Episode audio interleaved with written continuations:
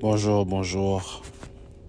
Je, me présente Ardi Chaima, président de Chaima Capital, qui est une firme d'investissement qui vous permet d'investir aux États-Unis dans l'immobilier.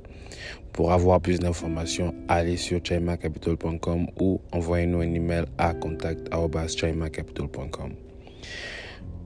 J'espère et je souhaite que vous allez très bien. Moi, ça va bien.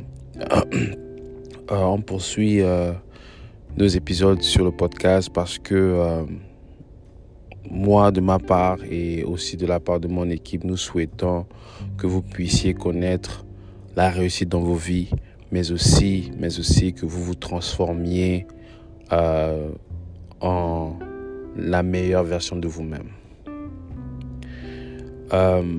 Aujourd'hui, j'ai eu un sujet qui m'est venu à l'esprit et j'ai voulu le partager avec vous. Je voudrais parler de la dépression. Euh, on ne parle pas assez de la dépression chez nous, dans notre communauté en Afrique, mais aussi on néglige la dépression, les effets de la dépression. Euh, on le met de côté ou encore euh, on le on donne des traitements qui ne sont pas adéquats aux symptômes de la dépression. Moi, précisément, j'ai vécu la dépression à plusieurs reprises. Et c'est pourquoi je fais ce sujet. Aussi, parce que euh, j'ai des amis euh, qui m'ont partagé leurs euh, expériences avec la dépression. Et par rapport à ça, j'ai découvert que la dépression, en fait, est engendrée par deux événements, par deux choses des événements précis dans vos vies et lorsque vous faites une transition.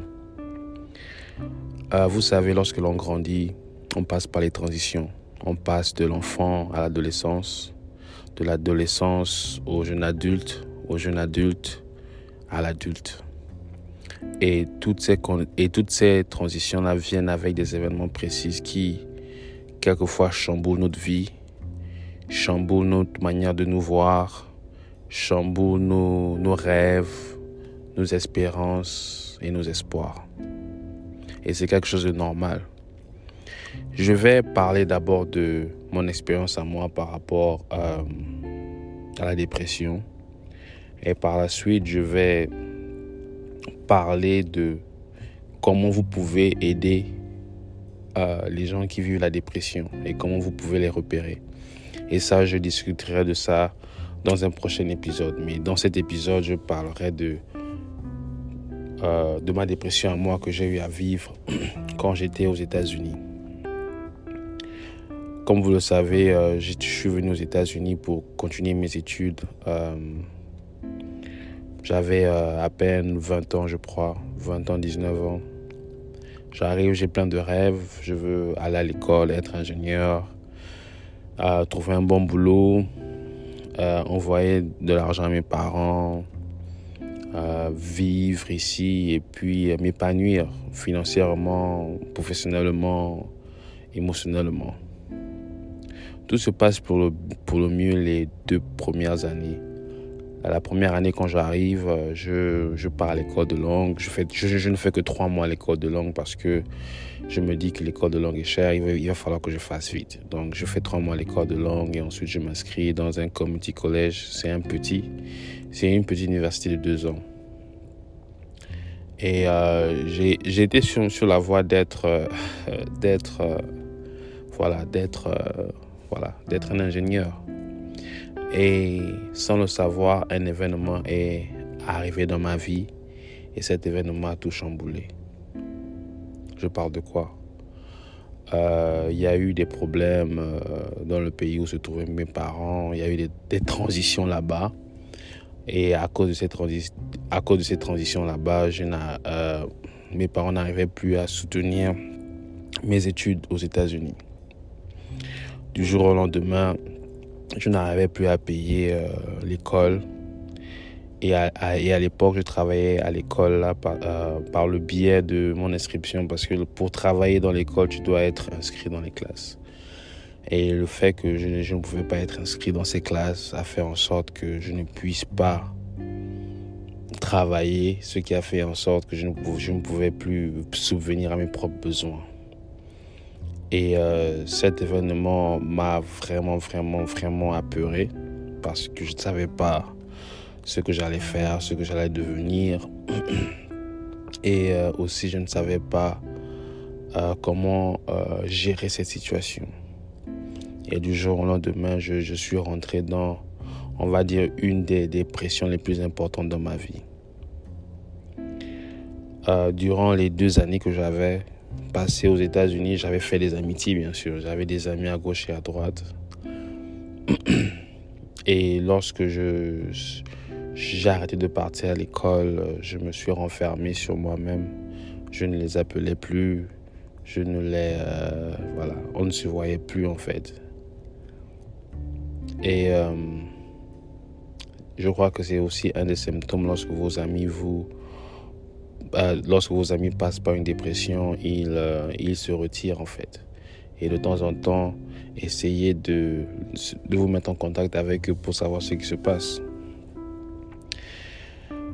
Et donc, euh, revenant à moi, lorsque je vis tout ça, par la suite, on me chasse de la maison. On me chasse de la maison. Et là, la tête commence à me faire mal parce que je ne sais pas où est-ce que je vais dormir, où est-ce ce que je vais faire. Mais avant qu'on me chasse de la maison, je, vais un peu plus vite, un, peu trop vite. Euh, avant que je qu'on me chasse de la maison, j'ai passé un mois, un mois et demi dans, mon appartement sans payer. Parce que j'étais en retard, je n'avais pas payé. Pendant les un mois là, tour à tour, ils ont coupé le courant. Et euh, je devais me laver à l'eau froide chaque matin, qui faisait froid, qui faisait chaud, je me lavais à l'eau froide. Je n'avais pas de nourriture. Donc, ce que je faisais, c'est que je, j'étais dans une station-service où euh, j'avais des, on va dire des cents. Des cents, c'est quoi? J'avais des pièces de 100, l'équivalence de 100 francs, 150. Et je partais là-bas pour m'acheter des jus. Et c'est avec ça que je me nourrissais. Parce que j'étais très mal nourri, j'ai perdu près de 25 à 30 kilos en moins de 6 mois. Et pendant que je vivais cette situation-là, je voyais mes amis aller à l'école, je voyais, je voyais les gens avancer. Et je ne savais pas, je ne savais pas quoi faire. J'étais, on va dire, perdu. J'étais perdu et euh, je je m'apitoyais sur mon sort. Je m'apitoyais sur mon sort. À la place de trouver des résultats, euh, j'avais des pensées négatives. J'avais des pensées négatives, je ne savais pas ce que j'allais devenir, je ne savais pas comment trouver une solution par rapport à ça. Et j'ai eu un ami, il s'appelle Vali, il m'a dit non, mais en fait, dans cette situation-là, essaie de trouver un petit boulot. J'ai écouté, mais je n'ai pas vraiment écouté parce que euh, comment je vais trouver un boulot, je ne je ne mange pas, je n'ai pas de voiture. Les choses, euh, quand j'étais encore à Oklahoma, étaient, étaient assez éloignées. C'était assez éloigné. Et donc par la suite, euh, les un mois et demi qui se sont passés dans mon appartement, j'ai euh, j'ai été chassé de, l'appartement. J'ai été chassé de l'appartement. J'ai essayé de trouver des endroits où dormir. Ce n'était pas évident. Les amis avec qui j'étais, les connaissances que avec qui j'étais, ne voulaient pas m'héberger parce que pour eux, c'était euh, un, comment on appelle ça, un bagage qu'ils ne voulaient pas, qu'ils ne voulaient pas régler en fait. Pour eux, c'était trop de problèmes, trop de bagages, donc ils ne voulaient pas faire partie de ce problème-là. Et euh, c'est comme ça que ma dépression a commencé parce que de là, je ne, je ne me voyais plus en tant que moi. J'étais juste là. En fait, je me réveillais juste sans objectif, sans but. Les jours passaient. Euh, je ne parlais plus vraiment. Euh, c'était euh, voilà, c'était euh, c'était vraiment étrange. C'était vraiment étrange pour ne pas dire compliqué. Et par la suite, à cause de ça, j'ai développé des mauvaises habitudes, dans le sens où euh, je n'essayais plus d'être social. Je m'énervais pour un rien. Je ne parlais plus à mes parents, je, parlais presque plus à personne. Et je développais une colère qui ne, s'expliquait pas. Une colère envers la situation, une colère envers moi-même, une colère envers, euh, envers, euh, envers la société en fait. Je me demandais pourquoi je vivais ce que je vivais alors que j'avais euh, un bon cœur, en parenthèse, des, des, bonnes ambitions et, tout le reste. Et Par la suite, euh, j'ai été euh, hébergé par quelqu'un avec qui je joue au basket, une autre personne avec qui je joue au basket. Euh, c'était un, un, drug dealer, comme on dit ça en français, quelqu'un qui vend de la drogue. Mais il était sympa. Et je passais toutes mes journées dans la chambre. Et pour moi, je pensais que voilà, j'étais fini en fait. je pensais que j'étais fini, que je n'avais plus euh, euh, que euh, voilà que ma vie s'arrêtait là quoi. Je ne je ne pouvais plus rien faire. Je ne rêvais même plus, je ne pensais même plus à avoir une famille. Je ne pensais pas que je devais avoir euh, une vie décente où je peux travailler, où je peux revoir ma famille. Pour moi, j'étais fini. J'étais fini. Par rapport à ça, je prenais maintenant des, actions qui étaient destructives. Je, euh, je m'adonnais aux habitudes qui ne faisaient plus du bien dans ma vie. Euh, je buvais pour être sous.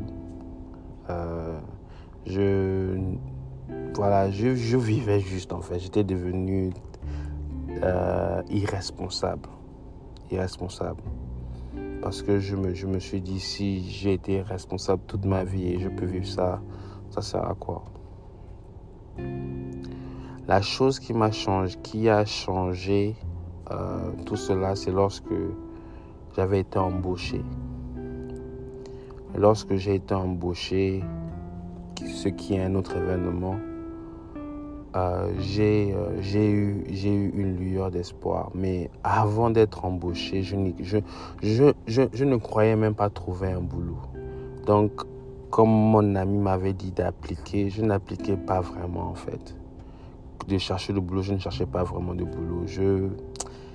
Si je voyais un boulot, je, soumets, je, je, soumettais mon, euh, mon dossier, mais pas de manière, euh, euh, voilà, pas avec vigueur en fait, parce que je n'y croyais pas. Et aussi le fait que je n'avais pas de voiture et pour me déplacer, etc., etc.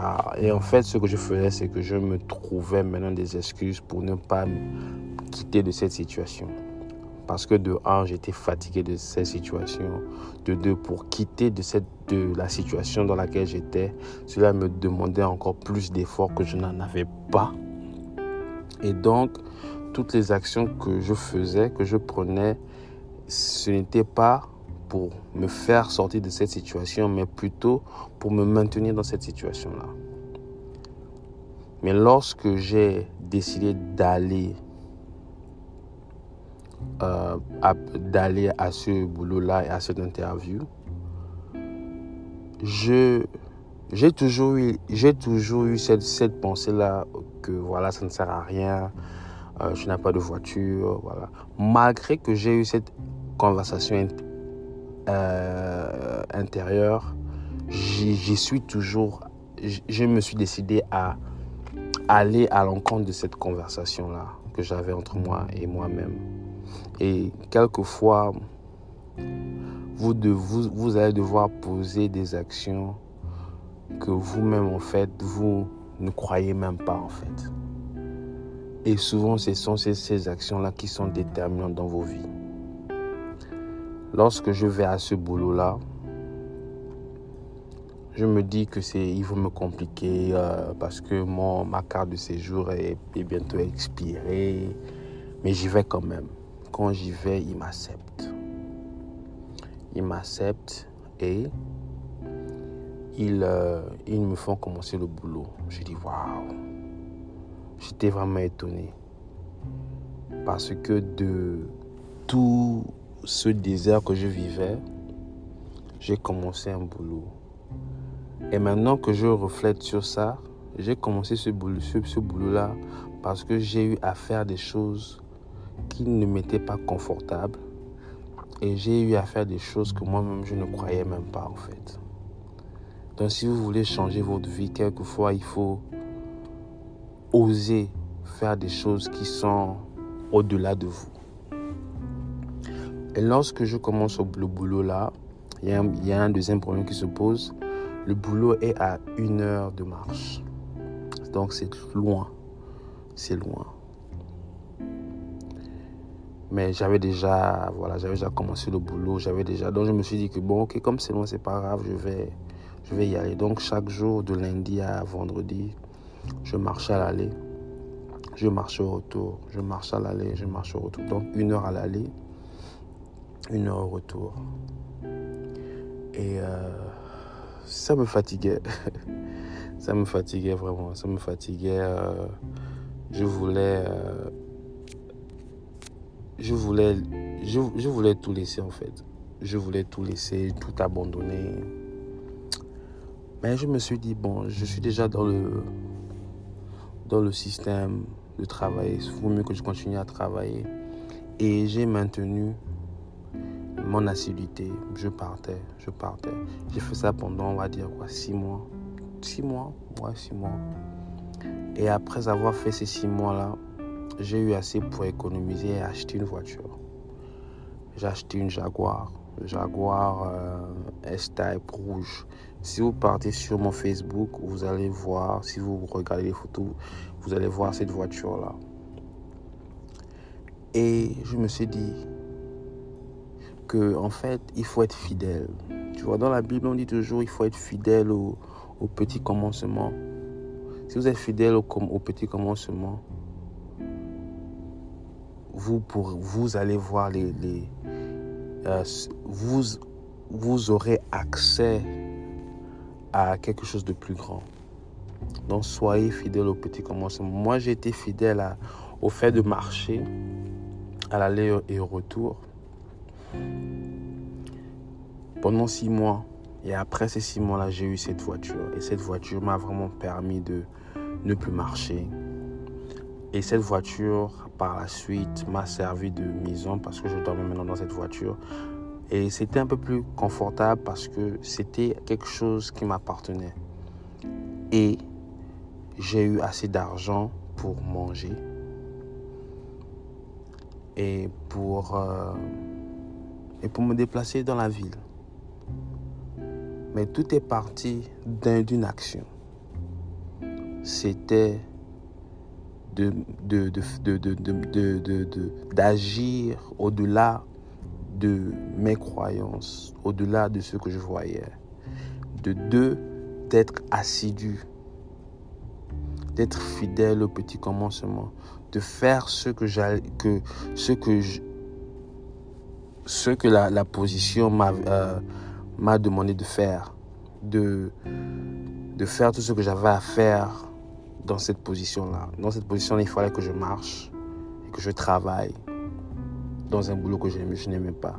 Et parce que j'ai été fidèle, j'ai été récompensé pour avoir une voiture. Et maintenant, lorsque j'ai eu la voiture, comme je disais, j'étais un peu plus confortable.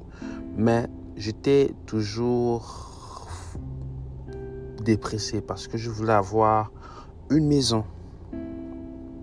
Une maison à moi. Un appartement où je peux bien dormir sur le lit, où je peux me laver.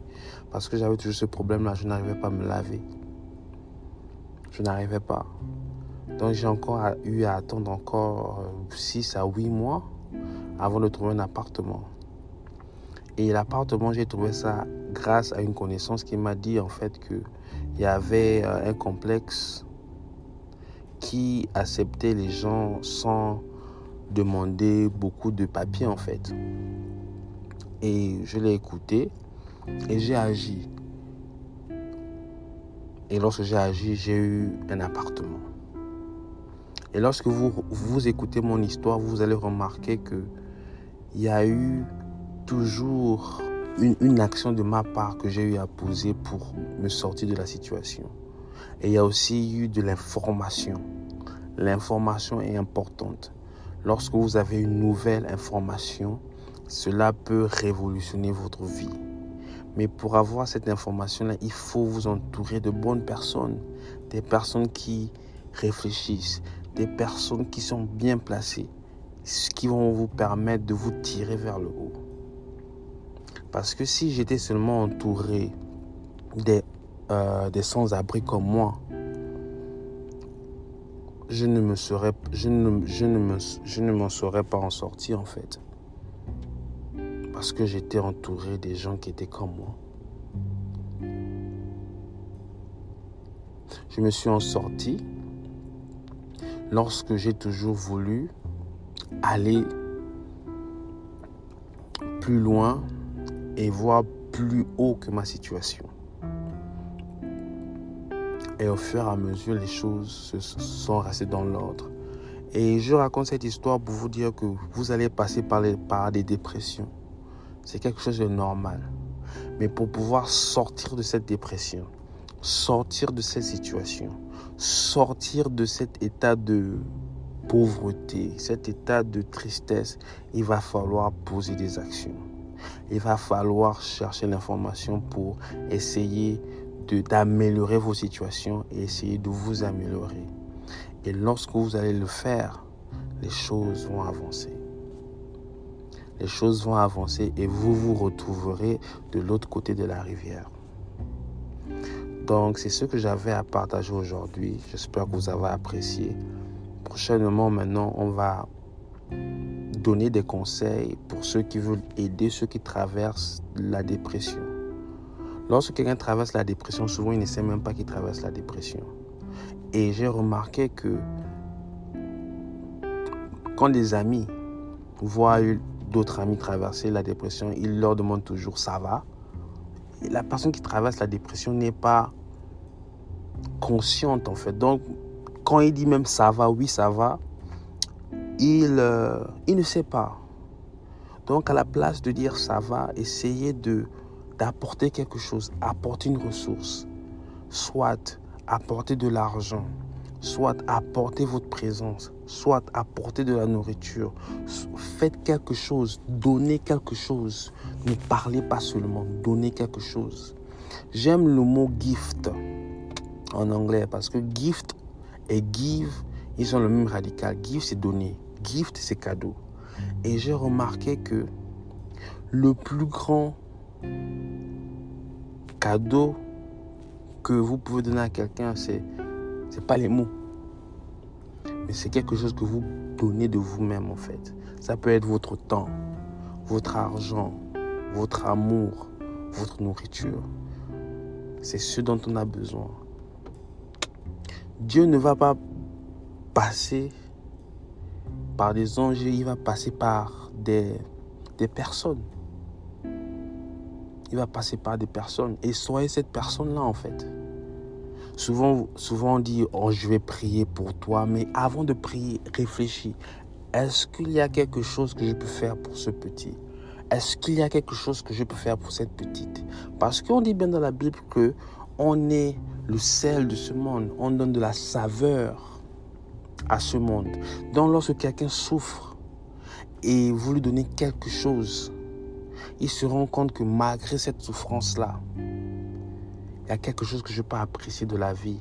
Ce que, cet amour-là que cette personne me donne. Cet argent-là que cette personne me donne. Ce temps-là que cette personne me donne. Ne soyons plus dans le fond en fait. On va prier, oui, mais donner quelque chose.